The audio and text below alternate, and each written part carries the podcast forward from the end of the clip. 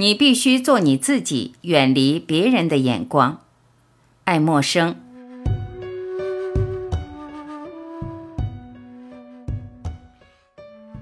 如果你想过一种真正慎独的生活，那么你首先应该做到的就是，不光要在物质上独来独往，更重要的是精神上的独立。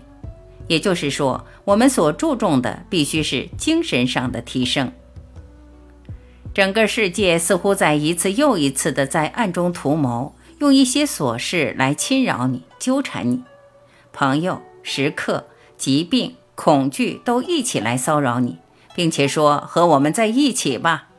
但你绝对不要动心，不要加入到他们的喧闹中去。对那些来纷扰我们的人，我们都要报之以见怪不怪的神情。如果我们不愿意做这样的事情，那么任何人都无法说服我们。我们应当抵御外界对我们的诱惑，让我们进入一种独立的状态，唤醒我们心中的勇敢与坚贞。我们生活在这样一个平淡无奇的时代里，只要我们敢于说出真理，那么我们就能做到自助自立。我们所熟悉的人对我们总是怀有一种期待。我们现在要活出真正的自我，我们要勇敢地对那些一直关注着我们的人说：“父母、爱人、兄弟、朋友，过去我一直是依照世界的表象来生活的，但是从今以后，我要依照表象背后的真理来生活。我不需要立任何的誓约，我只是尽力而为。我将尽力赡养我的父母，照顾好我的家庭。”做一个对妻子忠诚的丈夫，但我必须按照一种新的、从来没有经过尝试的方式来实现这一切。我必须远离别人的眼光，我必须是我自己。我必须不再为了适应你们而让我自己处于一种支离破碎的状态。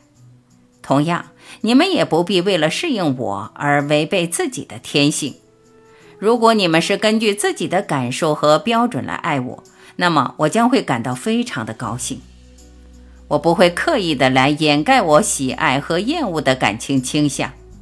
我极其信赖那些深刻的、神圣的东西，以至于在这个世界上，无论是什么东西，都可以使我产生内在的欢乐。无论真理把我引向什么地方，我都会非常的信赖他们。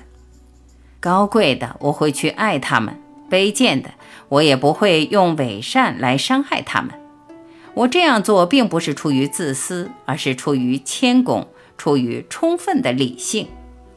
不管我们已经生活在谎言里多么久了，但所有的人都会愿意生活在真理之中。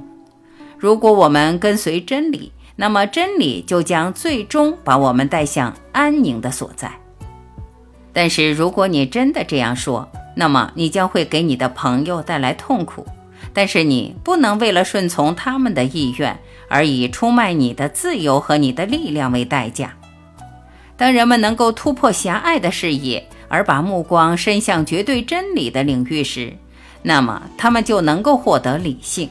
这时，他们将认识到什么是正确的，并且采取相同的立场。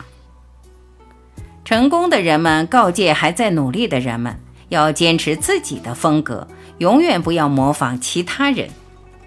天赋每时每刻都在通过生活的教化所积累起来的力量表现出来。但是，假如你借助别人的力量，那么你就只能够获得一些非本质的东西。对于一个人来说，他创造出了一件完美的作品，但是没有人知道，也不可能有人知道他会是什么样，除非他能够清楚地演示出来。没有谁教莎士比亚如何进行创作，同样也不会有谁去指导富兰克林、华盛顿、培根、牛顿如何工作。每一个伟人都是独一无二的，人们绝不可能通过对莎士比亚的研究来重新创造出一个莎士比亚。做好每一份分派给你的工作，你不要抱有太多的希望。此时此刻，你可能能够创造出一个辉煌。拥有斐迪亚斯的凿子、埃及人的铲子或者但丁的才能，但是你所创造出来的作品与斐迪亚斯的雕塑、埃及的金字塔、神曲毕竟是不大一样的。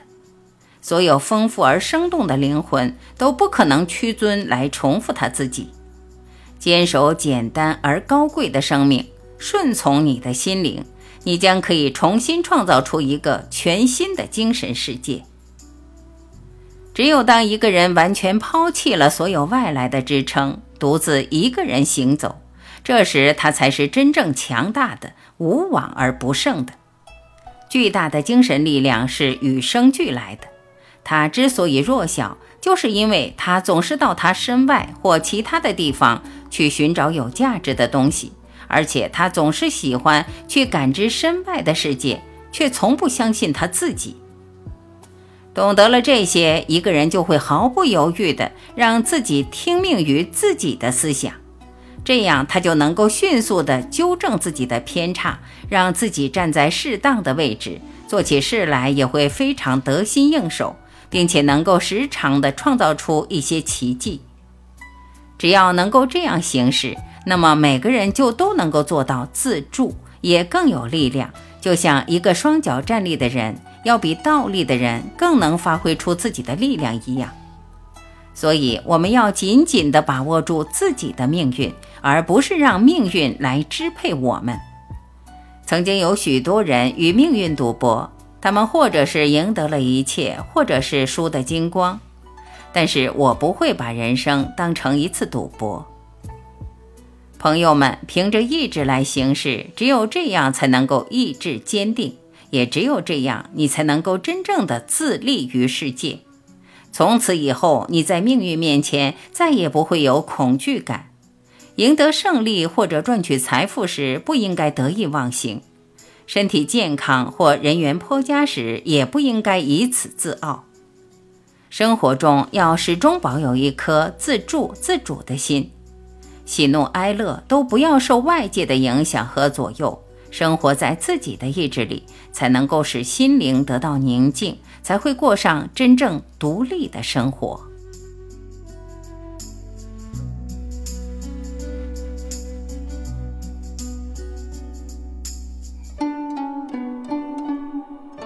感谢聆听，我是晚琪，今天我们就到这里，明天再会。